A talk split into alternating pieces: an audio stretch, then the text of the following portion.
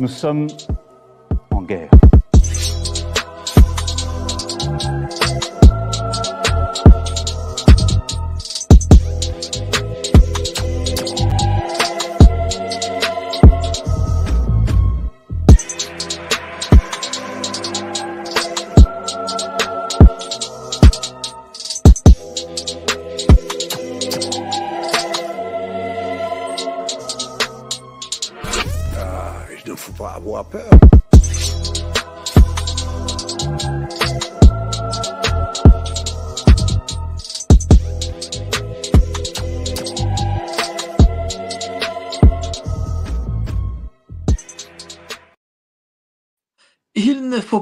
Faut pas avoir peur. Bonsoir à tous, vous êtes sur Géopolitique Profonde, la chaîne qui est là pour remplacer les médias subventionnés. Alors avant ça, je fais une petite annonce. Le 7 et 8 octobre, en, en collaboration avec les productions France-Québec, Géopolitique Profonde organise un grand, grand colloque avec le professeur Raoult, euh, Idriss Aberkan, André Berkoff et notre ami Franck Pangam. Vous aurez tous les liens d'inscription en euh, bah, tous les liens de- d'inscription en description. Voilà, que je me trompe pas. Voilà, donc c'est euh, en collaboration avec euh, les productions France-Québec, 7-8 octobre. Voilà, on compte sur vous. Alors, ce soir, nous allons parler de police. Alors, je sais que dernièrement, j'ai amené beaucoup de policiers. Bruno Attal, Alexandre Langlois, je vais m'amener un gendarme. Euh, François, euh, François, je ne sais plus d'ailleurs, pour le coup, j'ai oublié son prénom, mais vous avez beaucoup aimé. Aujourd'hui, on va parler, on va faire un live spécial police. Spécial police. Une manifestation, une grande manifestation de la police va être organisée le 30 septembre après-midi sur Paris. On va en parler. C'est c'est le mouvement La France aime la police. Alors, évidemment, euh, je sais parmi vous que certains ont des griefs. Je sais que certains gilets jaunes ont des griefs contre la police en se disant ah, mais ils n'ont pas été euh, bien gentils avec nous. Mais on va parler de tout ça et on va éluder aucune question. Aujourd'hui, nous avons euh, le commi- l'ex-commissaire divisionnaire Maurice Signolet, qui euh, est organisateur de ce, de ce mouvement La France aime la police. Et on va en parler, on va parler de tout ça. Alors, bonsoir, euh, cher monsieur le commissaire. Comment, comment on dit, tiens Commissaire divisionnaire encore? On dit monsieur le divisionnaire. Ah, monsieur le divisionnaire. Donc, monsieur le divisionnaire. Ou alors on dit, on dit patron, on, si on est gardien de la paix, on nous appelle patron. Bon, comme je ne le suis pas, je vais vous appeler monsieur le divisionnaire. Euh, comment allez-vous déjà? Bien, bien, bien. euh, C'était mon anniversaire hier. euh, C'est bien passé la- au moins? Oui, oui, tout à fait. euh, Vous savez que je suis né le jour de la, le jour anniversaire de la bataille de Valmy. euh, donc, euh, je suis assez, euh, assez fier, oui et non, parce qu'en fin de compte, quand on disait que la, la bataille de Valmy, on se rend compte que, que Kellerman et de Brunswick s'étaient, mis d'accord quelque part pour que, pour que la France l'emporte. Donc, euh, il y avait eu quelques, enfin bref, euh, ça, ça a amené, ça a amené la fin de la monarchie en tous les cas. Dites-moi, vous avez une longue carrière dans la police, vous étiez donc commissaire divisionnaire, c'est quand même un, un- un très haut poste. Euh, Qu'est-ce que c'est exactement euh, Quelle était votre fonction comme, comme commissaire divisionnaire? Qu'est-ce que vous faisiez? Alors, il faut. J'ai passé 40 ans dans la police. hein. Je suis rentré au milieu des années 70 et je suis parti donc euh, euh, en 2014 euh, en, en retraite. J'ai été d'abord 20 ans inspecteur à l'époque où il y avait encore des inspecteurs de police, chose qui a totalement disparu. Euh, essentiellement en police judiciaire, euh, au cas des orfèvres, à la brigade criminelle, à la brigade des stupéfiants, euh, exclusivement Paris et, et donc en police judiciaire. Et puis après, je suis passé commissaire de police. Commissaire de police, alors là, tous les deux, trois ans, il faut changer. Vous savez, c'est une obligation de mobilité. Euh, j'ai été à la fois en sécurité publique, euh, chef de commissariat. Je suis reparti en PJ à l'antiterrorisme. Je me suis occupé des vols d'objets d'art également. Je suis reparti à la préfecture de police où j'ai créé la sûreté territoriale. J'ai j'ai terminé comme chef de district à Aulnay-sous-Bois, une euh, en Seine-Saint-Denis, un haut lieu, euh, je dirais pas du tourisme, mais un haut lieu de la délinquance, euh, puisque vous savez que le 93 c'est certaines. Donc, euh, je connais bien ces problèmes de banlieue. Le, le rôle d'un commissaire divisionnaire, bah, surtout chef de district, bah, vous commandez des commissaires déjà, et puis vous commandez au total près de 1000 fonctionnaires hein, euh, répartis dans plusieurs commissariats. C'est en gros bah, 200-300 000 habitants hein, à peu près. Et donc, bah, votre rôle, c'est de faire de la gestion. Euh, moi, l'avantage euh, l'avantage que j'ai, c'est que j'ai été 20 ans besogneux, entre guillemets, hein, et 20 ans cadre. Donc, euh, j'ai un panel euh, des missions policières euh, complet. Euh, je sais ce que c'est que de faire des perquisitions, des auditions, des gardes à vue, etc. Je sais aussi ce que c'est que parler avec le préfet, avec le député, avec le maire, euh, avec les associations, etc. Donc, euh, j'ai vraiment une vision euh, vraiment à la fois éclectique et vraiment euh, très globale hein, de, de la mission, euh, de la mission policière. Je crois que quelque part, c'est un peu ma force. C'est un peu ce qui aujourd'hui m'amène à m'investir un peu plus que de raison, hein, parce que j'ai décidé de sortir de mon sarcophage de, de retraité et de me dire euh, la situation est telle qu'il est grand temps que quelques-uns lèvent le doigt en disant euh, ça va pas quoi, hein, ça ça barre complètement en live. Justement, vous, vous, sentez, vous sentez là que euh, la situation est à un niveau très bas, que euh, il faut que vous, en tant qu'ancien commissaire divisionnaire, vous, vous, vous, agissiez parce que euh, on, on, le voit, la, la police euh, est brocardée par, par certains citoyens, mais brocardée aussi par les partis de gauche, tels France Insoumise. Mais en fin de compte, c'est bien pour ça que vous savez, je crois que c'est Platon qui faisait dire à Socrate dans son ouvrage Le Ménon, apprendre, c'est se ressouvenir de ce qu'on a oublié. Donc nous, les anciens, on va on va venir vous dire ce que vous avez oublié, parce que ça vous permettra peut-être d'envisager un petit peu mieux le, le lointain. Je trouve qu'on est on est arrivé dans une dans une telle impasse. Euh, ça devient tellement incohérent la discussion autour de l'insécurité, autour de autour de la police, autour de tout ça qu'il est grand euh, le débat. Euh, je trouve que le, les, les, énoncés sont complètement faussés. Euh, J'ai presque envie de dire que on, on, vit un drame presque shakespearien. Hein euh, euh, on est manipulé par les Montaigu et les Capulet, euh, police, population. On, on, est brinque-ballé les uns par les autres par tel ou tel parti politique, par tel ou tel courant politique, par tel ou tel courant philosophique. Mais en tous les cas, qui est-ce qui trinque C'est le peuple et, et la police. On était fait pour s'entendre, puisqu'on est là pour défendre la population, pour assurer la sécurité de la population, et on en arrive à un point d'une incompréhension invraisemblable. Pourquoi? Parce que le politique de tous bords, euh, les uns, je vous dis, il n'y a pas meilleure image que les, les Montaigu et les Capulet. Alors d'un côté, vous avez des, des vociférations de leur capacité à régler les problèmes, et au milieu, tout le monde se retrouve au milieu de tout ça. Euh, le meilleur exemple, c'est le gilet jaune. Pour moi, quand j'ai vu le mouvement des Gilets jaunes, euh, j'ai été le premier à aller au coin euh, sur mon sur mon rond-point parce que j'ai dit mais enfin quoi euh, la, la, la, noblesse des petits euh, est en train de, de, de, de, reprendre corps de dire attendez les gars ça va pas du tout euh, on, on va crier nous les gens ordinaires on va dire qu'on n'est pas du tout content et là encore tout le monde se fait manipuler on se retrouve euh, face à face alors qu'on devrait être côte à côte. Et en réalité, ben, c'est nous qui en, qui en, prenons plein la figure. Quoi, justement, qu'est-ce qui a fait, qu'est-ce qui a fait que policiers et gilets jaunes n'ont pas été côte à côte et ont été face à face euh, et euh, les, les, gilets jaunes ont, ont, lancé du pavé et les policiers ont lancé des LBD. Qu'est-ce qui, qu'est-ce qui a créé cette situation? Vous avez, vous avez parlé de manipulation. C'est ce que je viens de vous dire euh, on a été, on, on est les victimes d'un véritable drame shakespearien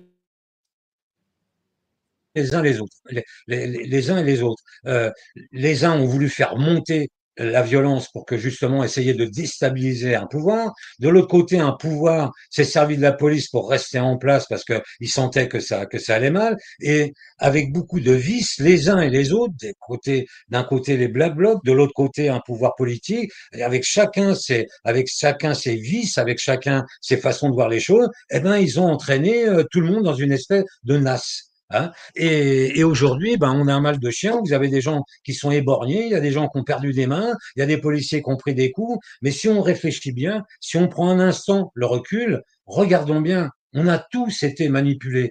Et justement, il est grand temps de se dire, euh, moi, j'ai pas du tout envie de finir, euh, euh, de, de, mourir comme comme Roméo et Juliette et que après ma mort, on nous mette une statue. Vous savez, j'ai envie de dire, prenons un peu de recul et disons-nous, on a été manipulés les uns les autres. Pour rentrer un peu plus dans les détails, je, pense que les gilets jaunes, lorsqu'ils sont montés à Paris, c'était légitime hein, euh, intellectuellement vouloir monter euh, à, Paris le, le, le symbole euh, du pouvoir jacobin pour dire ça va pas, mais quelque part c'était tombé dans un véritable piège, dans une, un véritable nasse. Il faut savoir que la préfecture de police à Paris, j'y étais longtemps, hein, on est passé maître dans l'art de la manipulation des manifestations. C'est depuis toujours, vous savez, la, la France est certainement l'un des pays occidentaux où il y a un nombre incalculable de manifestations. Ça a toujours été violent depuis la Révolution française avec la terreur, puis euh, sans arrêt, euh, puis la commune, etc. On n'a connu que ça, que ça, les grandes euh, grèves de, de 1936, etc. Donc, un mouvement contestataire très ancré dans la culture française, et donc de l'autre côté, un pouvoir très ancré dans la répression de ces mouvements contestataires, pour en devenir un, maître dans l'art de, lutter contre ces, manifestations violentes. Et donc, lorsque vous arrivez à Paris, il faut savoir que se met en place une véritable stratégie euh, euh, il y a à la préfecture de police un bunker au troisième sous-sol où il y a des caméras qui voient la couleur de vos yeux. Il faut pas croire. Donc, euh, vous savez que moi, j'ai fait beaucoup de maintien de l'ordre en tant que commissaire. Euh, vous ne bougez pas d'un mètre si vous n'avez pas reçu l'ordre de bouger d'un mètre. Donc, tout est parfaitement euh, orchestré pour soit arrêter la manifestation, soit la laisser dériver. Vous voyez, on va, on va vous amener dans une nasse, on va vous amener tout doucement dans une impasse pour que vous retrouviez complètement coincé. Au contraire, on va laisser déborder à un endroit et puis, et puis euh, réprimer de l'autre. C'est de la véritable stratégie. Euh, vous savez que tout ça est monté, en gros, tout ça est monté. C'est pas que c'est monté, c'est une réaction. C'est une réaction tout à fait normale. Quand le politique dit il faut que ça cesse, eh ben bougez pas, euh, euh, on, on, va on va intervenir. Euh, j'ai écouté dans, dans, votre préambule là que vous alliez recevoir le professeur Raoult, c'est ça, non euh, ça, Dans, voilà, dans un peu de temps? Je, moi, je connais rien à la médecine, hein, mais j'ai écouté l'autre jour le professeur Raoult et il y a un truc qui a retenu mon attention. Il a dit qu'il y avait aujourd'hui qu'on était passé d'une d'une d'une hiérarchie de compétences à une hiérarchie d'obéissance. J'ai trouvé la formule extraordinaire. C'est exactement ce qui s'est passé dans le monde policier. Vous aviez auparavant une hiérarchie de compétences, des gens qui venaient pour dire aux politiques attention, pas faire ci, pas faire ça. On a inversé et aujourd'hui vous avez une hiérarchie d'obéissance, c'est-à-dire qui va obéir au pouvoir politique jusque dans les turpitudes, en disant c'est dû, voilà, ça, euh... bah, c'est dû parce que vous savez. Euh, il y a des enjeux de carrière, il y a des enjeux euh, au niveau de la, de, de la, hiérarchie qui sont tellement importants que, bah, en fin de compte, bah oui, on devient obéissant parce que on a des perspectives euh, plus ou moins intéressantes. Hein. C'est donc voilà. Ça se passait comme donc, ça pense... quand vous avez commencé? Ah oui, vous savez, vous, vous, on est entre nous, hein, je vais vous faire quelques confidences. Hein. Il y a dans la police nationale, surtout dans le corps des commissaires, des réseaux euh, euh, qui soient politiques ou ésotériques euh, qui sont extraordinairement forts. Hein. Vous avez des gens qui font des carrières absolument sublimes. Moi, j'ai j'ai rencontré des directeurs en me disant mais comment ils ont fait pour arriver là quoi? Ils sont ils, ils sont limités intellectuellement à un point invraisemblable, mais ils se retrouvent directeurs parce qu'il y a des réseaux qui font que. Voilà. Qu'est-ce que vous voulez dire? Vous voulez dire, euh, mettons les pieds dans le plat, c'est-à-dire que vous parlez de la franc-maçonnerie, c'est ça? Il y en a beaucoup, il y en a beaucoup. Il y a beaucoup de, de francs-maçons parmi les commissaires, ah, les divisionnaires, oui, etc., ou les préfets? Oui, oui, il y en a beaucoup, effectivement. Hein, c'est, un mal. Alors, je vous rassure, euh, j'en n'en suis pas. Hein, soyez, soyez rassurés. C'est bien pour ça, peut-être que je suis resté droit, que commissaire hein. divisionnaire. Hein, oui. Non, non, non, mais oui, oui et non. Ce que, ce que je veux vous dire par là, c'est qu'il y a, il y a un tissu relationnel euh, tellement ténu que, en, fin de compte, tout est, tout est verrouillé, quoi. Vous voyez, tout, tout, tout, tout, se verrouille. Donc, si j'avais un message à, à faire passer euh, ce soir, c'est moi je suis tout cœur avec les gilets jaunes. Hein. Je vais vous citer un autre exemple. Au tout début des gilets jaunes, il y avait un préfet de police qui était en place avec un directeur de la sécurité de, de, de la police de proximité qui ne voulait pas donner des LBD aux fonctionnaires, qui avait même dit on ne mettra pas les bacs sur le terrain. Deux jours après, ils ont été limogés. Deux jours après. Donc, euh, on a donc changé de stratégie. Parce qu'il y avait au départ euh, euh, des gens qui disaient on va au casse-pipe, quoi, parce qu'on on, sait, on, sait très bien, à partir du moment où vous mettez des bacs, des gens qui sont habitués à travailler à 3, 4 pour faire que de l'interpellation, du saut dessus, qui sont des véritables chasseurs extraordinaires, hein, c'est des policiers extraordinaires, vous leur demandez d'appliquer leur méthode de travail à du maintien de l'ordre, ça va, ça va partir complètement en live. Euh, il n'y a de sécurité, des gardes mobiles qui sont, qui sont rodés, qui vont, qui vont rester des heures à prendre des pavés, etc., mais qui ne vont pas bouger, qui vont être, qui, qui, ont un professionnalisme extraordinaire. Si vous faites rentrer dans le circuit euh, des gens euh, qui ne sont pas du tout préparés à ça, mais que vous envoyez, ça va donner du, ça va donner du dégât. Ça, la hiérarchie le sait. C'est-à-dire, vous, le savez parfaitement. Donc, euh, vous, vous, prenez forcément un, vous prenez forcément un risque. Donc voilà ce qui peut expliquer entre vos débuts et aujourd'hui? J'ai l'impression qu'il y a quelque chose qui n'existe plus aujourd'hui, c'est euh, ces fameux grands flics, comme il y en a eu par exemple du temps de, de monsieur euh, Messrine, par exemple. Est-ce que ça, ça en va disparaître ah, Vous savez, bah, c'est pareil, je vais vous faire aussi. ce soir, on est en, plein dans les confidences. Hein. Moi, je suis rentré dans la police par romantisme dans les années 70, la société était apaisée, euh, il y avait du boulot partout. Donc, quand on rentrait dans la police, c'était vraiment une vocation. Hein. Euh, sinon, il y avait du boulot partout. Hein. Et moi, je voulais arrêter des grands voleurs. Hein. C'est pour ça que je suis rentré dans la police judiciaire. C'était absolument extraordinaire. Il y avait des grands truands, quoi. Il y avait ce qu'on appelait des beaux mecs. Il y avait des gars qui avaient une espèce de code de l'honneur. Euh, notre quotidien était l'extraordinaire des autres. C'est-à-dire que ce que les gens ne connaissaient jamais, ou à part dans les films, c'est ce qu'on connaissait nous. On avait nos codes entre nous, on se connaissait entre nous, on avait, on avait même euh, notre façon de parler avec, euh, avec notre jargon, etc. Mais on était à la marge. C'est-à-dire que la délinquance, c'était quelque part une marge. Il y avait, les, les, grands bandits, c'est des gens qui, qui avaient choisi vous voyez, une forme de marginalité. C'était champagne et gonzesse, quoi. C'était ça, quelque part. Et donc, euh, bah, nous, policiers, bah, on rentrait dans ce circuit-là, on, un espèce de circuit fermé, vous voyez. Même les cambrioleurs, c'était des beaux mecs, c'était des gars qui cambriolaient le bourgeois. Vous voyez, euh, aujourd'hui, euh, c'est ce qu'on appelle des, des, des, des, cambriolages grippins, c'est-à-dire que vous rentrez, vous cassez n'importe quoi, vous repartez avec n'importe quoi.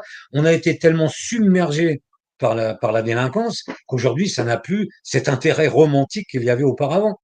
Petit à petit, tout s'est délité. Alors, justement, il faut comprendre la généalogie des choses.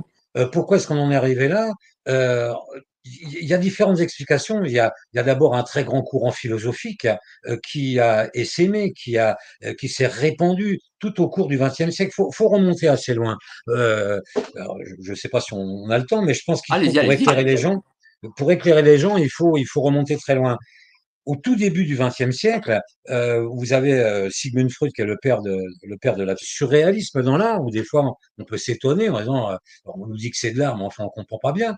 Alors vous allez me dire on est très loin de la délinquance. Non, parce que petit à petit, la reconnaissance des pulsions, la reconnaissance des atypismes, des, des tropismes, des étrangetés, de, des bizarreries, etc., est rentré dans le dans le dans une espèce de doxa dominante une, euh, dans le monde politique, dans le monde des médias, dans euh, ouvert par la gauche, par le monde du spectacle, par le monde des saltimbanques, qui par définition est, le, est, la synthèse même des, des, atypismes, des particularités, c'est ce qui fait leur spécificité. Mais il y a une telle emprise des médias qu'au bout d'un moment, on nous a complètement lavé le cerveau. C'est-à-dire qu'à un moment donné, on a réussi à marginaliser la majorité. C'est-à-dire qu'à un moment donné, on a fini, euh, vous savez, ces termes de, populisme, de beaufry, etc. En fin de compte, l'énorme majorité, ce que craignait Montesquieu en disant euh, la majorité va anéantir les minorités, en fin de compte, grâce à la, grâce aux médias, grâce à cette, cette philosophie euh, qui, qui s'est totalement répandue, on a fini par inverser, c'est-à-dire que c'est une minorité intellectuelle qui a pris le dessus sur la majorité et qui a imposé sa façon de voir. C'est-à-dire que ce que voulez dire, c'est qu'il y a une, une, inversion des valeurs qui fait qu'aujourd'hui, euh, la société est devenue plus violente qu'elle ne l'a été euh, à votre Alors, si vous voulez, il y a eu, il y a, il y a eu une inversion philosophique qui s'est faite euh, complètement. on, pour, pour, vous dire à quel point il y a un lien avec la délinquance, c'est qu'au bout d'un moment, on a considéré l'acte violent, là, un acte de délinquance, non pas comme un acte de délinquance, c'est-à-dire quelqu'un qui commet euh, un acte de délinquance, mais comme un symptôme. C'est-à-dire que c'est le symptôme d'un mal-être, c'est le symptôme d'un parcours sociologique, c'est le symptôme d'un parcours particulier, etc. Moralité, petit à petit, on a façonné le code pénal et le code de procédure pénale pour prendre en compte cette dimension-là. Voyez? Et on a fini par, et là encore, retourner la situation, oublier complètement la désespérance de la victime, oublier complètement le sens de l'expiation de la faute, oublier complètement les exemplarité allait devenir intolérable, oublier le fait qu'il fallait mettre hors d'état de mur des prédateurs à l'ensemble de la société, et moralité, petit à petit, chemin faisant, par essaimage, par ruissellement, ben vous en arrivez à ce qui se passe aujourd'hui. C'est-à-dire que les pulsions délinquantes trouvent une espèce de légitimité, et tout ce qui symbolise l'autorité, en premier lieu la police, ben, évidemment, on, est à détruire. quoi. On va en arriver à un moment donné. Comment ça se passait avant euh, cette vision philosophique Comment travaillait le policier avant ça? J'imagine que des anciens, quand vous avez commencé, ont dû vous expliquer, ont, dû vous le dire. Mais, la norme existait. Quelque part, il y avait une normalité dont on ne se, départissait pas. Vous voyez, un exemple. Mais quand j'étais jeune policier, euh, vous alliez faire une perquisition chez quelqu'un. Vous savez quelle était la première chose qu'il nous demandait? Est-ce que vous pouvez pas me retirer les pinces? Pour les voisins, quoi. Vous voyez? Parce que, que les voisins voient pas ça. Aujourd'hui, quand vous allez faire une perquisition, si vous n'avez pas une compagnie de CRS en bas, c'est l'émeute. Vous voyez? Ça a l'air de rien, c'est un petit détail, mais ça montre à quel point, même la, surtout dans le domaine de la délinquance, cette espèce de, de recherche de, de l'image de soi que, que l'on donne a, totalement disparu. Tout ça n'est, euh, tout, tout ce qui s'appelait l'honnêteté, la probité, la respectabilité, l'image que l'on donne de soi qui a été véhiculée comme de la normalité est devenu totalement absurde. Au contraire, on fait l'apologie de l'extravagance. Prenons l'exemple de cette lamentable affaire Palmade. Vous vous rendez compte? Euh, Voilà quelqu'un aujourd'hui, prenez son cas. Il a cet accident, euh, il va, il va, il va à l'hôpital à l'hôpital, les médecins euh, urgentistes, ils disent oui, il est compatible avec la garde à vue, ses blessures sont pas sont pas très graves, et donc les policiers l'entendent. Le lendemain, il va dans un centre d'addictologie. Les policiers veulent aller le entendre, et là, les médecins addictologues, ah non, ça, son état n'est pas compatible avec la garde à vue. Vous voyez, déjà ça commence. On commence à dire, attendez, il est pas bien, ça va pas bien dans sa tête, etc. Petit à petit, au début, on allait dire, on va le mettre en prison. Puis après, on a dit, on va lui mettre un bracelet électronique qui est presque comme la prison. Puis après, on a dit, on va, le mettre, on, va lui mettre un, contrôle judiciaire très strict. Et puis, en fin de compte, plus rien. C'est-à-dire qu'à un moment donné, tout ça s'efface. On, on s'est dit petit à petit, mais quelqu'un, est-ce que quelqu'un a dit, mais ces déviants sont amenés là? Il a quand même, euh, à, cause de son comportement, il y a un enfant qui est décédé alors, qu'il a qu'il demandait qu'à vivre. Vous voyez, euh, il y, a, il y a 30 ans, il aurait été l'objet de l'opprobre la plus totale. Vous voyez, j'ai souvent, enfin, on ne peut pas, on ne peut pas mieux le comparer qu'à François Villon. Hein, euh, vous savez, la balade des pendus, frères humains qui après nous vivaient, n'ayez contre nous les cœurs endurcis, car si pitié de nous, pauvres avez, Dieu en aura de vous merci. François Villon, au début du Moyen Âge, c'est l'un des tout premiers, l'un des tout premiers poètes. Euh, il était, il avait des turpitudes. Euh, il a essayé de tuer quelqu'un, il se bourrait la gueule tout le temps, il faisait des vols, etc., etc. Le seul problème, c'est que lors de sa dernière turpitude, je crois que c'était à Mou, euh, il a disparu dans la nature. On n'a jamais retrouvé son corps. Vous voyez, il a eu au moins l'élégance de disparaître, quoi. On ne sait pas ce qu'il est devenu. Alors que nous, on fait l'apologie de ça. Et si vous regardez bien, regardez hier, il y a eu notre président de la République a reçu euh, euh, semble-t-il, il y avait 100 convives, dont la moitié étaient des gens du show business. C'est-à-dire que vous voyez une collusion entre ce monde, entre le politique et le monde du show business, le monde, le monde des saltimbanques, quelque part. Ça a l'air de rien, mais chemin faisant, il y, a, une espèce de doxa dominante qui s'est installée, une espèce de euh, ce que Machiavel appelait la parole du palais, c'est-à-dire des gens complètement déconnectés des réalités, mais qui ont le pouvoir, et tout en bas, les gens ordinaires qui sont obligés de se taire parce que sinon, l'opprobre va être jeté sur eux. Si vous voulez, euh, c'est ce que euh, disait Robespierre. Robespierre disait l'opprobre, c'est la détestation de tout un peuple. On a fini par l'inverser C'est-à-dire qu'aujourd'hui, c'est le peuple qui se retrouve victime d'une opprobre si jamais il dit je suis pas tout à fait d'accord. Donc, si vous voulez, on, peut, on peut avoir l'impression qu'on est très éloigné de la délinquance, et en réalité, non, parce que petit à petit, tout ça, en essaimant, a fait, a fait en sorte que bah, la délinquance a totalement explosé. il y a d'autres paramètres. C'est intéressant ce que vous dites, parce que là, vous mettez en avant. Euh, J'espère que ce que je dis est intéressant. Oui, bah, oui, pour le coup, mais, oui, mais, oui, mais peu de, peu de, gens à droite bon, disent ce que vous dites, parce que euh, souvent, à droite, on parle de euh, l'immigration qui crée la délinquance, ou on parle souvent de. On, parle souvent des, voyous du bas. Et là, vous avez mis un peu le, doigt sur, sur ce qu'on pourrait dire une forme de, de, de voyous du haut, quoi. Mais pourquoi est-ce que vous croyez que, que, les vieux lèvent le doigt euh, pour dire euh, nous, on va vous expliquer quoi, ce qui s'est passé? Parce que là, l'énoncé du problème n'est pas bon. Euh, vous êtes en train de vous égarer. Hein je, crois que c'est Walter Benjamin, ce philosophe allemand, qui a préféré suicider à la frontière espagnole Chaque époque rêve la suivante. Il faut accompagner ce rêve pour qu'il ne se transforme pas en cauchemar. C'est exactement ce que nous, là, les anciens, on est en train de vous dire par le biais de la police. Hein, mais en, fin de compte, mon, vécu policier, c'est aussi un vécu euh, philosophique, euh, affectif. Hein, c'est ça que j'ai envie de transmettre.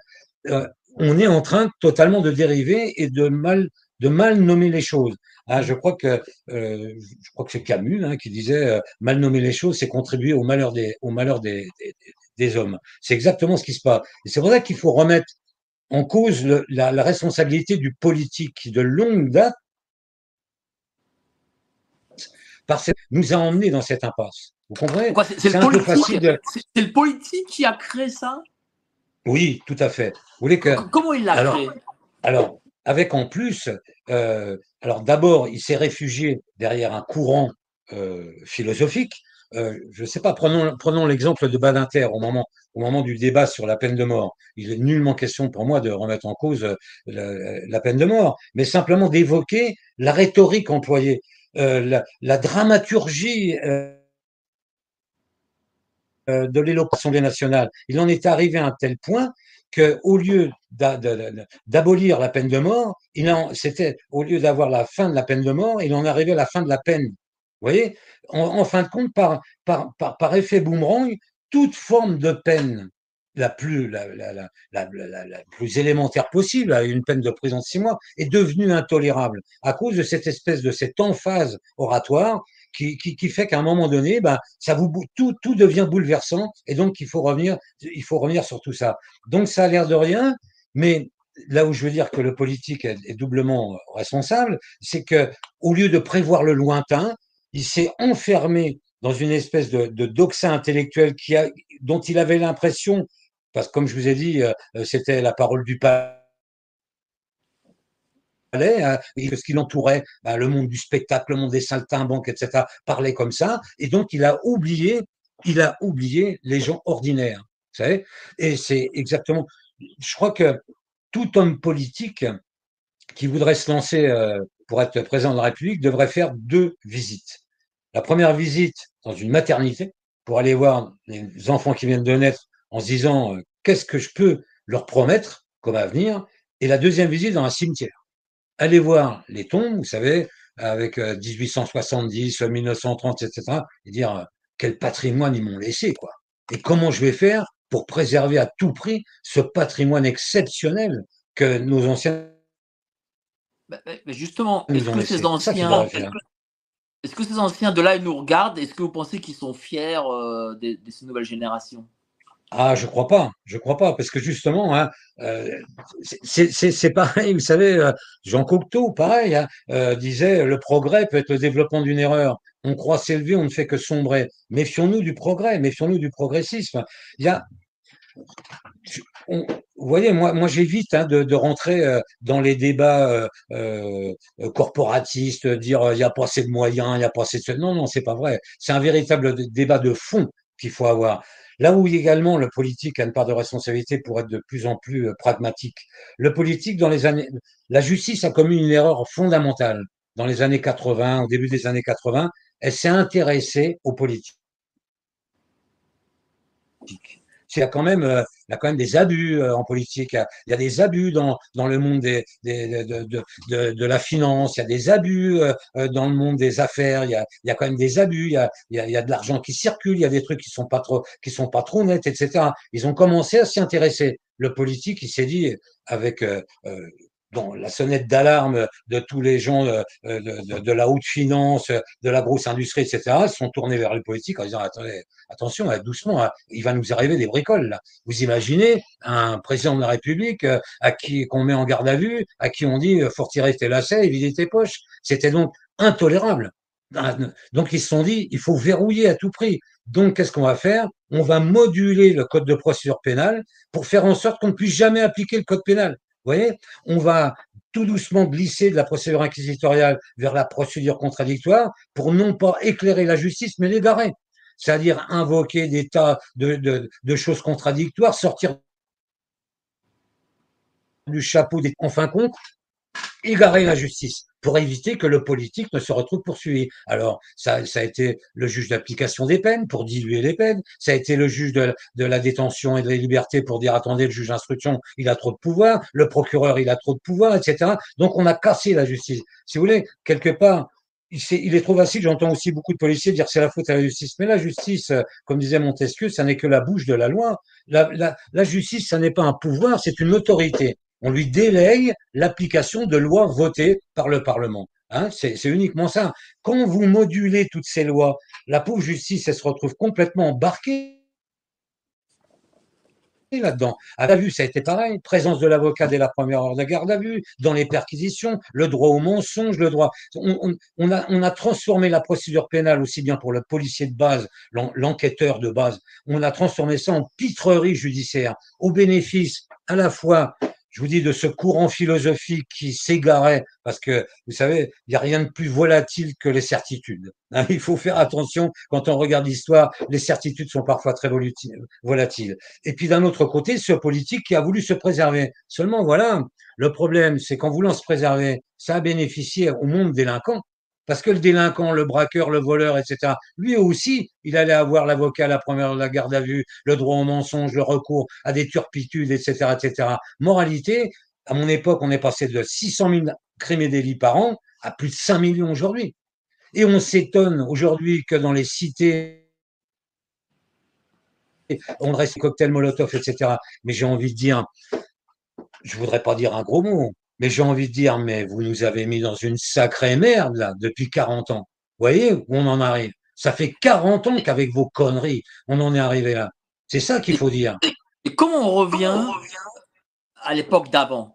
Comment on détricote ah. justement ces lois politiciennes? Mais alors, il faut pas, moi, je suis pas là pour avoir la nostalgie. Il est même, il, est même, c'est même un peu marrant de voir un homme de 70 ans vous dire, il faut peut-être prévoir le lointain. Moi, mes, mes jours sont comptés. mais quand on passe de 600 000 délits à 6 millions, ça prouve que c'était un peu mieux avant, quand même.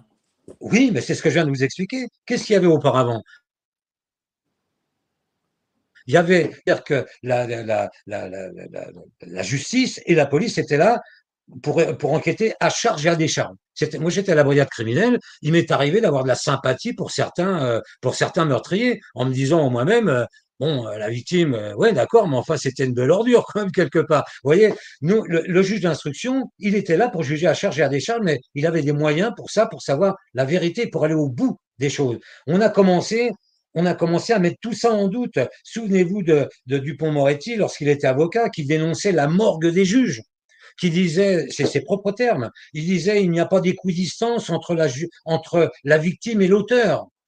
L'émotion emporte tout. J'ai envie de dire, mais encore heureux que l'émotion emportait tout. C'est-à-dire que qu'est-ce qu'on considérait à l'époque? La victime, dans sa désespérance. Je vous ai expliqué pourquoi on en est arrivé à ça en, en évoquant même Freud. Vous voyez, ça remonte déjà à loin. On en est arrivé dans les prétoires aujourd'hui, c'est ça. Vous avez euh, euh, Maître Badinter qui va vous défendre euh, un, en, se tournant vers la mère d'un terroriste. Mettez-vous à sa place, c'est aussi une mère. Vous savez, voilà, on en est arrivé. On est arrivé vraiment à, cet équilibre. Donc, on a complètement oublié la désespérance de la victime. On n'en a plus rien à foutre. Le, le fait de, de mettre hors d'état de mur des prédateurs, il n'en est pas question. Donc, on a modulé tout ça. Hein euh, c'est pour ça qu'on ne voulait plus avoir recours à la prison. Moi, dans les années 70, un gars qui voulait, qui volait un autoradio, il prenait un an de prison ferme. Une voiture, c'était trois ans. Un, vol de, un, un, cambriolage, c'était cinq ans. C'était clair, net et précis. Euh, je vais vous dire, les gens, ils n'avaient pas envie d'aller en prison. Quand on a, si vous saviez le nombre de fois où on se cotisait entre inspecteurs pour, pour lui donner un petit peu de pognon en lui disant, bon, bah, au moins quand tu arriveras en prison, euh, tu pourras continuer. C'était ça notre quotidien. Aujourd'hui, mais le, le, gars qui est en garde à vue, il a les pieds allongés, la casquette sur la tête, il vous insulte de, de tous les noms. Il sait de toute façon, il, il sait de toute façon, il risque rien. Ce, si vous voulez, tout a été c'est pour ça que j'ai voulu revenir à la généalogie des choses, que les gens comprennent bien. Il y a eu à la fois ce, déroulé philosophique qui vient de très très loin, cet opportunisme des politiques qui ont profité de ce déroulé philosophique pour se garantir euh, les, foudres de la justice et de la police, et on en arrive bah, par ruissellement, bah, une espèce de démocratisation de tout ça et ça vous revient en boomerang, en boomerang. C'est un peu facile aussi, de, si vous voulez, d'attaquer euh, euh, l'immigration en disant euh, c'est inhérent à leur, alors, alors, alors, au fait qu'ils sont immigrés d'être délinquants. Mais non, non, c'est parce que on, on a créé une telle société que tout est possible puisque justement l'interdit n'existe plus. Donc après, faut pas s'étonner si tout, si tout barre en couille quelque part. Bien sûr. Mais vous, en 2014, quand vous avez arrêté, est-ce que vous étiez soulagé d'arrêter, euh, de sortir de sous bois Non, j'étais désespéré. Vous savez pourquoi? Parce que moi, j'étais un patron. C'est-à-dire, euh, euh, un patron, c'est celui qui passe la porte en premier et qui dit euh, où ces gars, ils savent pouvoir compter sur lui. Vous voyez, c'était ça. moi, j'étais ce qu'on appelle un directif affectif. Vous voyez, ça, quand j'étais à l'école des commissaires, la, la, psychologue m'avait dit vous êtes un directif affectif en faisant une moue incroyable. Alors d'ailleurs, c'est pas bon du tout. Vous savez, pour être un bon commissaire, faut être assertif, paraît-il. Alors assertif, vous savez ce que c'est? C'est quelqu'un qui ne laisse pas, qui ne montre pas ses émotions. Par exemple, euh, vous avez un employé qui vient vous voir en disant voilà, j'ai un cancer. Sa première réaction, c'est de vous dire ah merde, il va falloir que je vous remplace. Vous voyez, moi j'ai plutôt à dire tiens, ça me fait chier que vous soyez malade. Vous voyez, c'est toute la différence. Et eh ben, quand je suis parti, j'ai dit je vais les laisser dans la merde comme ça, les gars. Parce que moi, les gardiens de la paix, pour moi, c'est on parle tout le temps du raid, de la BRI, etc., mais ça n'est pas important.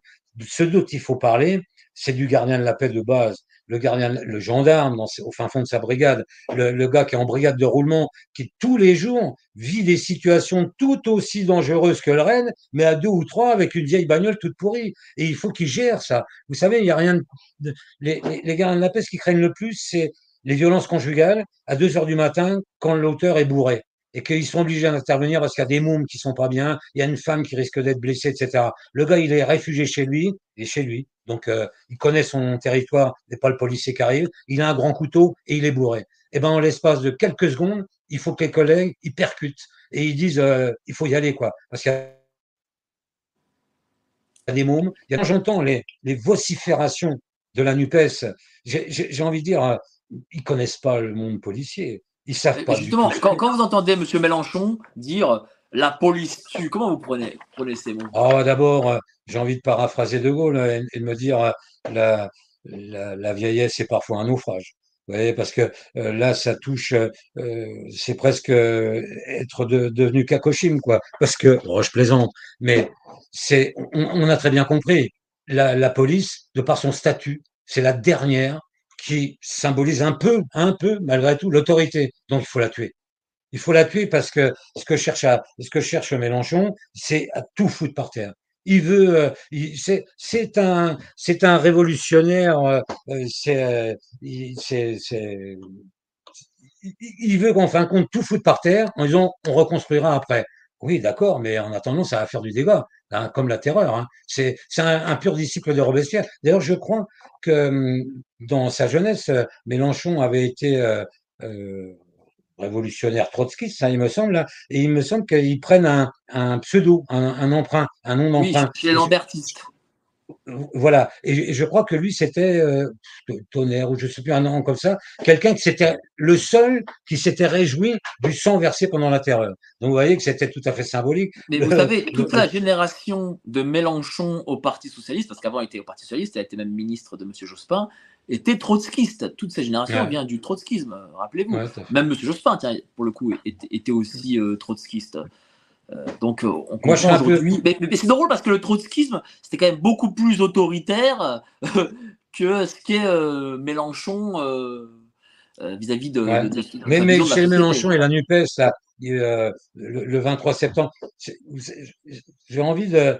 euh, si je me souviens bien, c'est Joseph de Maistre, un philosophe euh, qui est né en Sardaigne, hein, du XVIIIe siècle, que j'aimais beaucoup, euh, euh, qui, justement s'était insurgé contre la, terreur euh, après la Révolution, contre le bain de sang de la terreur, etc. Je crois qu'il, me souviens plus exactement ce qu'il il disait. Les, fausses opinions, c'est comme la fausse monnaie frappés par de grands coupables et dépensés par d'honnêtes gens qui perpétuent le crime sans se rendre compte de ce qu'ils font.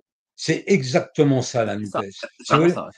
Ouais, c'est exactement ça. C'est-à-dire que c'est de la fausse monnaie. On dit n'importe quoi. On embringue derrière tout ça des gens qui sont en mal de euh, euh, romantico, euh, euh, vous voyez, euh, et qui se disent ah oui tiens c'est vrai, c'est c'est les, c'est les, les nouveaux euh, euh, les, les nouveaux gueux de la terre, etc. Et qui se laissent embarquer et qui en fin de compte euh, se rendent pas compte qui qui qui qui dépensent de la fausse monnaie sans s'en rendre compte et qui se rendent également complices d'un d'un d'un grand crime. Donc je pense que cette cette pensée de, de, de Joseph de Maistre euh, colle parfaitement à. alors là, là, vous lancez le mouvement, euh, une grande manifestation. La, la France aime la police. aime sa police. La France aime sa police. Aime Mais oui, sa parce police. que Mais c'est on est la que police, vous on est la ce police de la. France. Hein. On est la police de la France. Hein. Bien sûr. Et, et alors, vous avez senti que euh, la population commençait à tourner le dos à sa police. C'est pour ça que vous avez décidé peut-être de lancer, de lancer ce mouvement? Absolument pas, absolument. D'abord, on cherche, on n'est pas là pour séduire, on est là pour expliquer. On est là pour dire, euh, nous, on a un vécu, on va vous expliquer la généalogie des choses et pourquoi on en est arrivé là. Et moi, j'ai pas du tout envie d'être manipulé par les Capulet et les Montaigu. Euh, le discours du palais, la parole du palais, il y en a ras-le-bol. Il est grand temps de vous rappeler ce que c'est que la norme. Moi, vous savez, on, on- on évoquait Trotsky, euh, moi, je serais plutôt euh, proudhonien. hein, voilà. Euh, alors, je sais bien qu'il disait euh, la propriété, c'est le vol, mais faut nuancer. Il voulait dire la, la, la possession n'est pas le vol. Celui qui possède quelque chose pour le faire fructifier, après tout, c'est très très bien. Mais la propriété, c'est le vol. Enfin bref, je, suis plutôt proudhonien dans le sens où moi, ce qui m'intéresse, c'est les gens simples. Vous voyez, c'est euh, euh, les, braves gens, euh, les gens dont qui sont aujourd'hui la vraie noblesse, quoi, parce que ils sont dans la difficulté, ils sont dans le travail, ils sont euh, dans dans le vrai honneur, il est là. Donc les gens de rien m'intéressent. Vous voyez, à la différence de, Macron qui disait euh, il y a les gens de rien et on croise dans les gares. Moi, c'est ceux-là qui m'intéressent parce que d'abord j'ai rencontré beaucoup de truands hein, dans ma vie, hein, mais j'ai aussi rencontré énormément de victimes. Si vous saviez le nombre de gens que j'ai vus dans la désespérance, on ne se rend pas compte. Un cambriolage, c'est un drame. C'est un drame. C'est un viol de son intimité. On ne s'en remet pas. Il y a des gens qui, euh, une personne âgée, qui, on, a vidé son appartement, on a tout retourné, il ne s'en remet pas. Une, femme qui se fait arracher son sac à main, où dedans il y a toutes ses clés, ses papiers, les photos de ses enfants, la, boucle de cheveux de, son petit dernier, etc. Mais c'est un véritable drame. On n'en parle plus. Moi, je l'ai vécu au quotidien. J'ai vécu des drames. J'ai vécu, euh, quand j'étais à la crime, j'ai vu de- des gens euh, euh, qui avaient perdu leur, mère, qui avaient été assassinés. Si vous saviez le nombre de gens qui, m'ont serré dans leurs bras, dont je sens encore la, trace des ongles dans, ma chair, tellement ils étaient bouleversés, eux, ils se souviennent pas de moi, mais moi, je me souviens d'eux. Et ça, Mélenchon, il peut pas le connaître, ça. Vous savez, le gardien de la paix, c'est celui qui est appelé, qu'il faut, euh, il doit aller à 2 heures du matin sonner à un pavillon de banlieue pour dire, euh, voilà, votre fils de 20 ans, il s'est tué en voiture. C'est une des missions des policiers. C'est aussi euh, aller faire des constatations sur une grand-mère qui a été égorgée, qui baigne dans son sang. C'est ça le quotidien. C'est c'est courir après. Vous savez, le pire des choses qui arrivaient, c'est quand à 6 heures du soir, mon qui est perdu. On ne sait pas où il est. C'était tout de suite la catastrophe. Il en parle, ça, Mélenchon. Qu'est-ce qu'il nous dit? Il dit que la police assassine. Moi, j'ai cinq petits-enfants. J'ai pas envie de leur dire à un moment donné qu'ils se tournent vers moi en me disant, papy, euh, mais t'étais un assassin, toi? Non, non, j'étais pas un assassin. J'ai pas été un assassin. Au contraire, j'ai voué toute ma vie aux autres. Il y a des malentendus. On a des malentendus avec les Français. On est là pour lever ces malentendus. Dire, on nous a embarqués, on nous a manipulés, mais attendez, on est pour la même chose. On est là pour la même chose. Vous savez, je crois que c'est Clémenceau, euh, le père des brigades du titre, qui disait le gouvernement n'a qu'un seul devoir, faire en sorte que les honnêtes gens soient en paix, que les autres ne le soient pas. La, mission de la police, c'est ça, c'est faire en sorte que les, autres, les malhonnêtes gens, ne soient pas en paix. Ben, ben justement, euh, alors je vais rebondir sur cette phrase parce que on a l'impression que aujourd'hui, c'est comme vous l'avez dit tout à l'heure, il y a une vraie inversion. On a l'impression que les honnêtes gens ne sont pas en paix parce que euh, la police une partie de la police en tout cas euh, fiche des amendes euh, quand vous dépassez de 2-3 km heure, surveille à l'époque de la crise sanitaire bah, les passes vaccinales, etc. enfin, on a l'impression que que l'État a envie de se faire son, peuple quoi, en lui fichant des amendes, etc. Et pourtant, moi bon, j'habite, il se trouve que j'habite Saint-Ouen, en Sainte-Saint-Denis. je vois que les dealers, eux, ont la paix. Euh, bah, ils peuvent dealer au vu au su, même devant des caméras de, de vidéoprotection, et ils, n'ont pas de conséquences aujourd'hui. C'est vrai, c'est vrai. Ils n'ont pas ces conséquences, ils n'ont pas de conséquences pour, toutes les raisons que j'ai évoquées tout à l'heure, hein, à, cause de à, cause de cette dérive du code pénal et du code de procédure pénale, et qui a, qui a même, qui a même gelé l'action des. Mais, alors, du coup, c'est le citoyen qui. Alors, alors maintenant, maintenant, euh, les contraventions ont toujours existé. Hein, ça, faut, faut, faut pas. Euh, l'histoire du Covid est une décision politique, mais regardez, regardez bien, quasi planétaire, quasi planétaire. Vous vous rendez compte que ça a été une grande manœuvre pour ce que, ce que préfigure le, le, futur, en fin de compte, hein, si on n'y prend pas garde, hein, avec le transhumanisme, avec euh, les possibilités de l'intelligence, de, artificielle, euh, on y va. Je, je, me suis presque demandé si, en fin de compte, c'était pas une grande répétition euh, faite par que, par quelques Elon Musk caché euh, à l'Élysée pour voir euh, si on faisait ça, tiens, au fait, est-ce que ça marcherait? Mais il faut savoir également que la police a euh, comme l'armée, vous avez une exigence de loyauté de par votre statut envers le, envers l'État. L'État qui est normalement le représentant de la élu de la, de, la majorité de la démocratie. Donc on applique que, au, travers le gouvernement ce que souhaite le, ce que souhaite le peuple.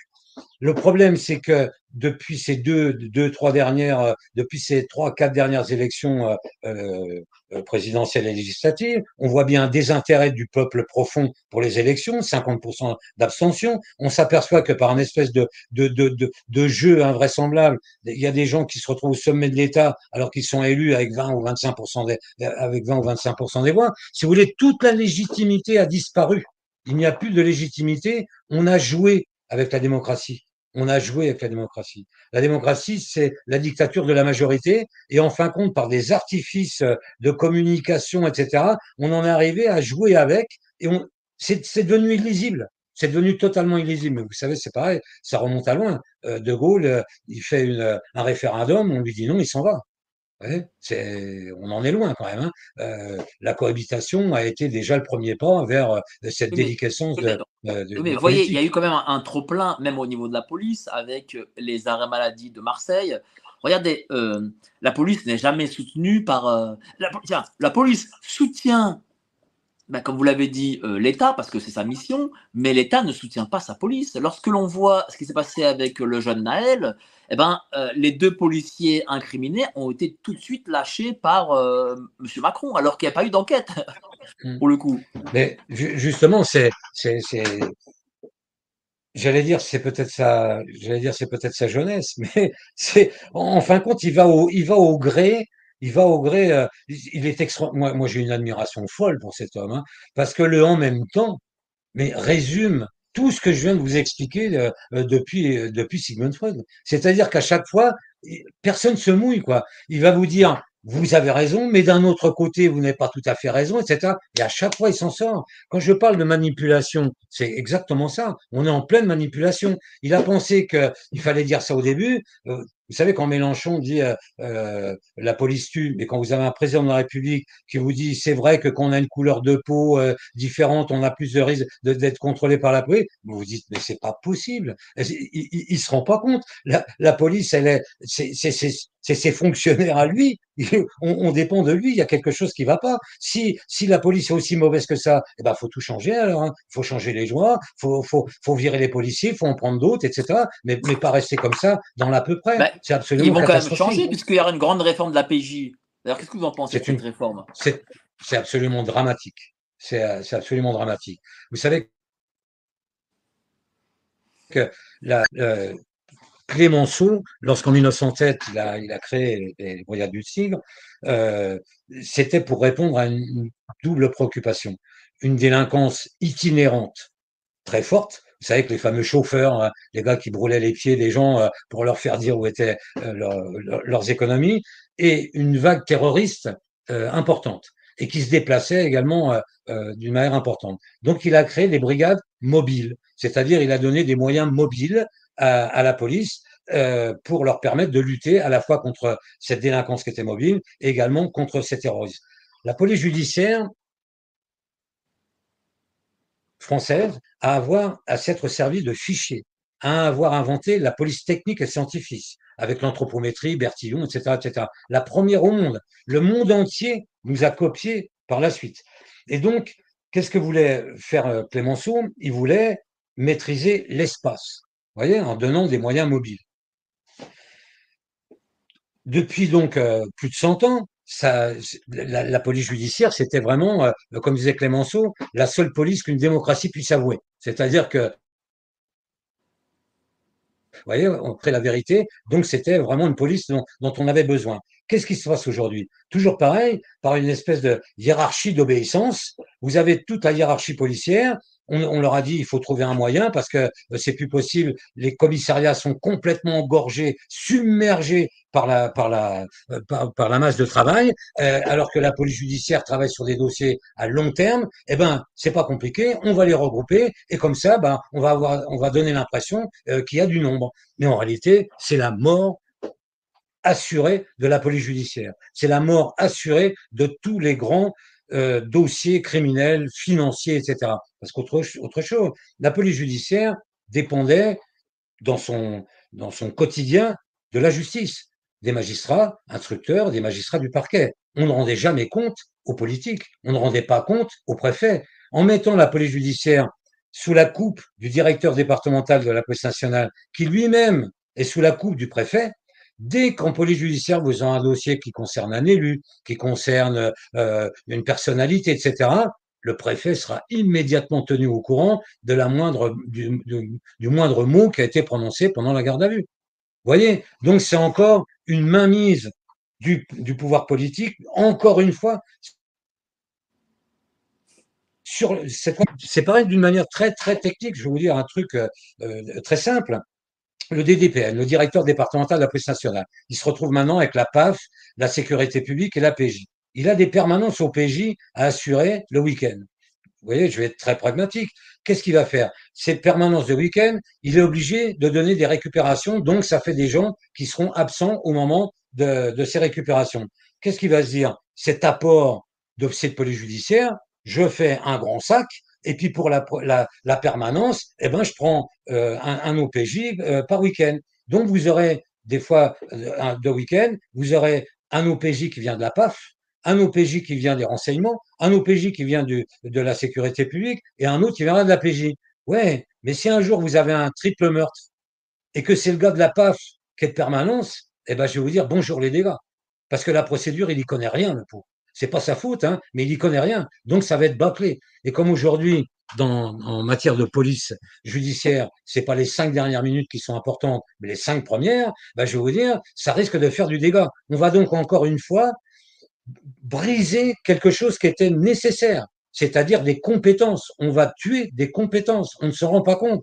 En, en 1995, on, on a fait exactement la même erreur. On avait un corps de 23 000 inspecteurs de police en civil, des gens qui n'avaient jamais d'uniforme, dont l'exclusive compétence était le judiciaire et le renseignement. D'un trait de plume, on a supprimé le monde des inspecteurs. Et on a augmenté le nombre des gardiens de la paix en donnant les compétences du renseignement et du judiciaire aux gardiens de la paix. je veux pas faire offense, mais c'est pas du tout le même niveau. Il n'y avait pas du tout le même niveau de recrutement, il n'y avait pas les mêmes capacités d'analyse, de, de, de, de, rédactionnel, les mêmes capacités de, structuration. De, vous voyez, tout, tout s'est délité. Mais on a fait une économie budgétaire extraordinaire avec la, avec l'accord des syndicats qui disaient on, on, on va grimper en, en indice, on va masse syndicale, on étend tout ça, puisqu'avant les inspecteurs nous échappaient. Vous voyez, tout est lié. Le, le problème, c'est que on a oublié un petit détail. Les inspecteurs de police n'avaient pas d'heures supplémentaires. Ça n'existait pas. Moi, j'ai été euh, en police judiciaire pendant 20 ans. Quand vous aviez un meurtre à 6 heures le soir, vous appeliez chez vous, vous disiez je rentre pas. Vous passiez la nuit sur place, etc. Quand vous aviez euh, au stup euh, une garde à vue de 96 heures, vous dormiez sur le bureau et puis vous étiez là pendant 96 heures. Jamais une seule fois vous ne comptiez une heure supplémentaire. À partir du moment, parce que c'était comme ça. Par contre, vous touchiez des frais Et on a mis des gardiens de la paix à la place pour traiter des affaires judiciaires qui, par définition, sont. Par définition, il y, a, il, y a, il y a un nombre d'heures incalculable. Quand vous êtes en plan derrière une équipe, vous allez passer 12, 14, 15 heures derrière cette équipe-là. Donc, euh, c'est très, c'est très chronophage au niveau des heures. Mais quand vous mettez des gardiens de la paix qui ont une culture de la récupération horaire, c'était dans leur statut. Un gardien de la paix, quand il dépassait d'une heure, toute heure consommée était due. C'est-à-dire qu'un un gardien de la paix, c'était dans ses statuts, il dépassait 10 minutes, il avait droit à une heure de récupération. C'était pour compenser les rares fois, les très rares fois où un gardien de la paix en commissariat était appelé à rester une demi-heure de plus, etc. Vous les mettez en police judiciaire et vous leur donnez cette mission de police judiciaire, mais les gars, en l'espace d'un mois, ils ont déjà cumulé un mois d'heures de récupération. Et c'est pour ça qu'on n'arrête pas d'entendre ce fameux scandale. C'est une honte. Il y a des milliards d'heures de, supplémentaires par an. On s'est, tiré une balle d'entier nous-mêmes. Donc, moralité, aujourd'hui, vous avez des gens, quand ils partent en retraite, ils ont trois ans de récupération à prendre. On est en train de nous dire faut partir en retraite à 65 ans, mais les gardiens de la paix, de toute façon, avec le nombre d'heures cumulées invraisemblables qu'ils vont avoir, parce que c'est invraisemblable, hein, mais ils vont, avoir droit, ils vont partir trois ans plus tôt, tout en étant, tout en étant payés. Pour vous dire que de simples petits détails techniques, ils n'ont pas senti venir la patate, ils n'ont pas senti venir le lointain, et c'est devenu une catastrophe, une catastrophe. Moralité, alors, par, contre, on, a diminué de manière drastique également le corps des commissaires. On était 2600, on n'est plus que 800. Oui, mais, oui, mais, ça permet à des commissaires de police d'avoir des carrières vertigineuses. Aujourd'hui, un commissaire de police, son rêve, c'est de devenir préfet. On parlait tout à l'heure de la, suppression de la police judiciaire. L'ancien directeur central de la police judiciaire, qui était, euh, qui venait, euh, pour vous dire à quel point euh, il était compétent, et pourtant je, je le connais bien, c'est un adorable garçon il était chef du service communication du ministère de l'Intérieur. Et il est devenu directeur central de la police judiciaire, pour vous dire à quel point. Euh, et la police judiciaire est anéantie, on la brise. Et eh ben, au lieu de dire, bah voilà, j'ai failli à ma mission puisque on, supprime ma, direction. Eh bien non, il est nommé préfet. Vous voyez, je vous parlais tout à l'heure de ces hiérarchies d'obéissance. Vous voyez, donc, ça a permis, ça a permis à cette haute hiérarchie d'avoir des, des, des, ouvertures extraordinaires. Et moi, ce que je pense, je pense, je, regarde tout en bas et je pense aux gardiens de la paix de base qui voient ça tous les jours. Ils doivent dire, mais c'est pas possible. C'est moi qui suis en garde à vue quand je fais mon boulot. Je me retrouve en prison on, on, on m'insulte, on me traite d'assassin, je suis obligé de déménager parce que dans ma cité, euh, mes, mes mômes, ils peuvent plus. C'est ça que j'ai envie de dire. Je vais dire, mais il est, il est peut-être grand temps. Et c'est pour tout ça, c'est pour tout ça la manifestation de la semaine prochaine. Mais bien sûr, c'est ça. C'est pour dire, c'est peu vont sortir de leur sarcophage et vous dire, on peut pas vous laisser tomber là ça barre complètement en couille la police, mais par contre, c'est vous qui, c'est vous qui trinquez, c'est vous à la base, c'est vous qui êtes dans les cartes police secours pourris, c'est vous les, les gendarmes au fin fond de, vos brigades de roulement, euh, qui êtes là, qu'on prenait plein la gueule. C'est, c'est pas, c'est pas la haute hiérarchie. Il faut revenir à une hiérarchie de compétences. C'est-à-dire des gens qui savent de quoi ils parlent et qui, est, qui ont un cœur comme ça et qui ont du talent. Les, les, la base, ce dont elle a besoin, c'est de voir que son patron, il a du talent. Et du talent, c'est quoi? Savoir du cœur, une âme, et savoir où on va. Vous savez Et puis surtout, être, avoir une honnêteté viscérale, chevillée au corps. C'est ça qui est important, à la fois pour les victimes, à la fois pour les gens qui sont placés sous, euh, sous, sous votre responsabilité responsabilité. moi, quand j'étais, quand je suis rentré dans la police, je vais vous dire, quand on disait à un gars taulier, c'est un taulier, c'est un patron. Quand on disait un patron, on l'appelait monsieur. Et il avait compris, hein. Ça voulait dire, euh, c'est pas la peine, t'es pas un bon. Dites-moi, euh, euh, vous attendez beaucoup de monde la semaine prochaine à République. est-ce qu'il y aura, enfin, vous vous organisez, mais est-ce que vous êtes vous co-organisez Est-ce que d'autres organisent avec vous? Alors, on organise ça avec les femmes des forces de l'ordre en colère. Euh, on organise ça avec euh, Jean Messia qui, euh, qui a bien voulu nous prêter son concours parce qu'on avait besoin d'un support logistique pour la, pour, pour la sono, pour tous ces trucs-là, et puis surtout pour avoir un, support informatique qu'on n'a pas, hein, Twitter, etc. etc. Mais à la, donc, donc voilà.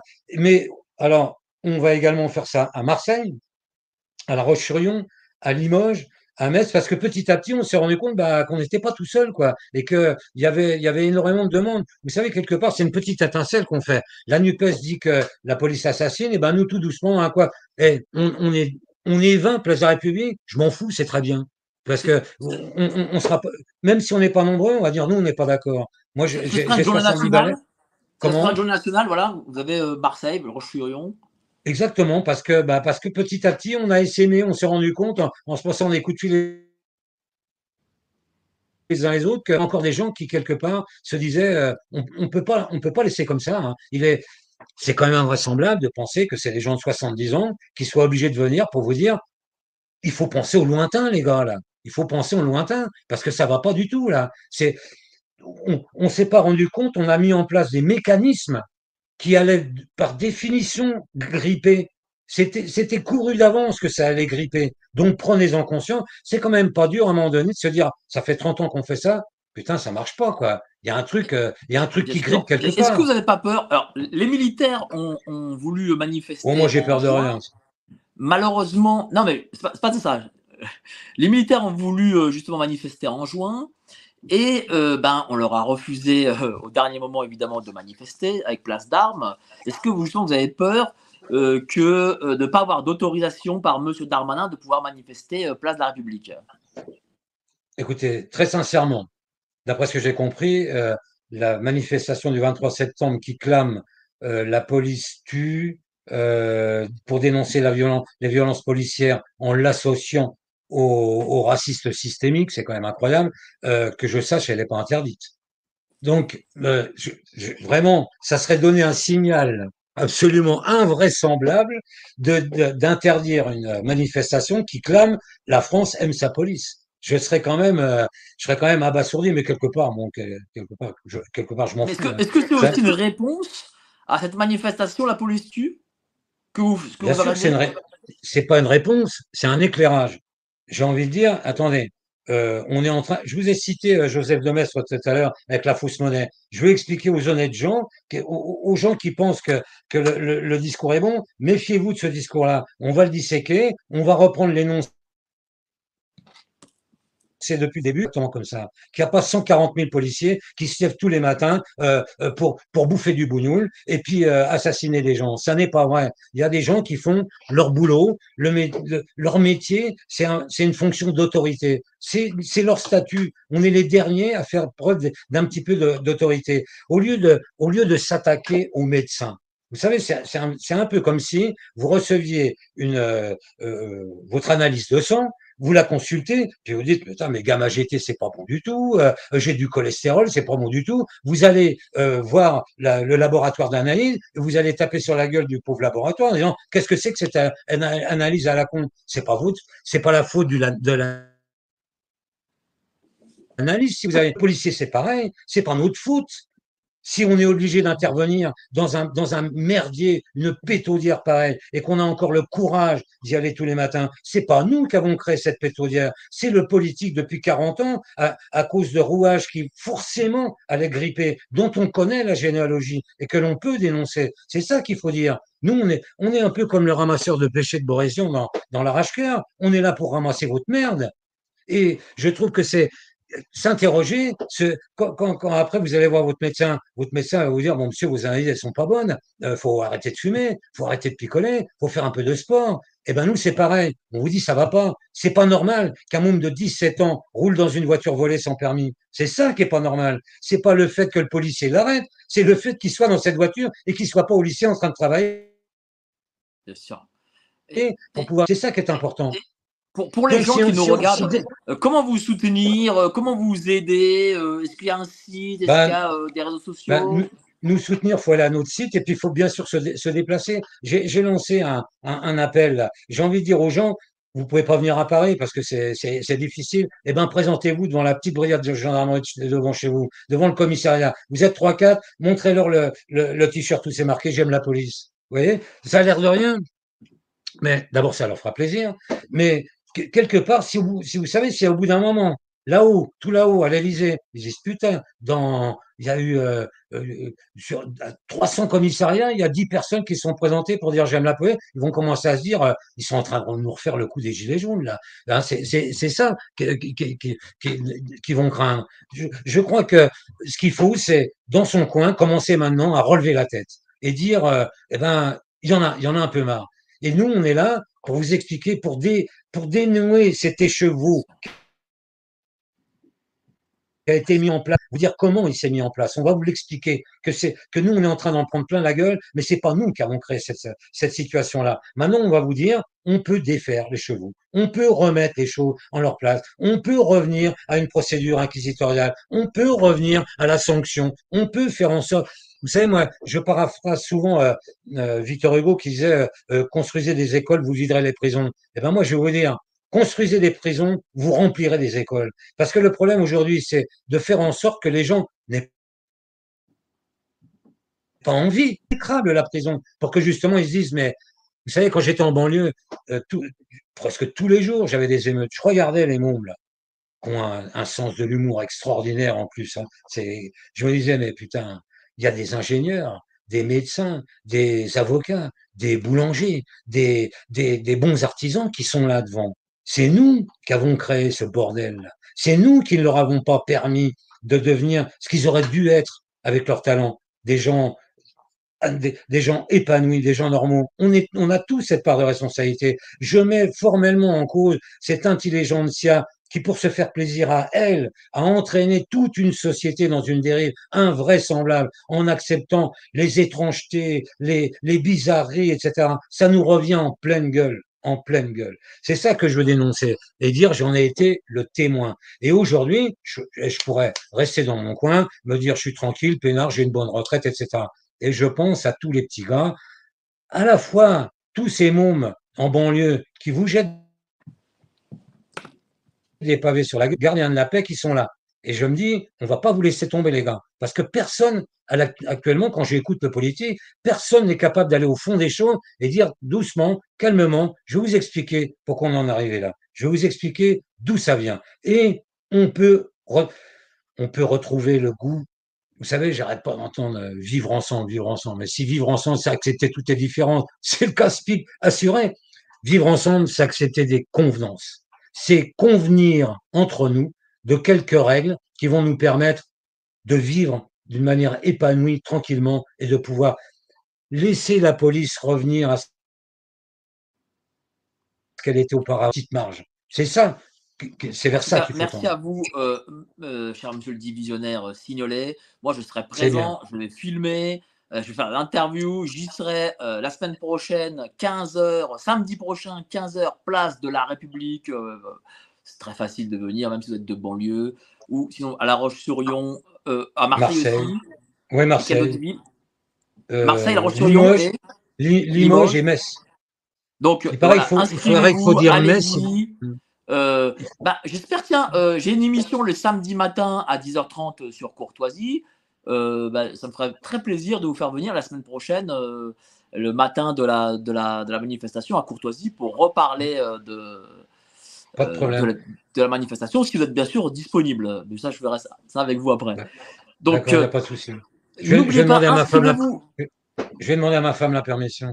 Oh, bah, vous, avez bien, vous avez bien raison. Donc, elle, elle me sait. vous aussi euh, à, euh, à la grande conférence du 7 et 8 octobre avec le professeur Raoult, André Berkoff, Idriss Aberkan, Frontengam, euh, qu'on organise avec les productions France-Québec. Voilà, le lien est en bas et évidemment, allez à la manifestation de la semaine prochaine, 15h, place République. Passez tous une excellente soirée et à dimanche au prochain live. Merci encore à vous, cher monsieur le divisionnaire Signolet. Merci Allez, à vous. une bonne soirée. Merci. Au revoir.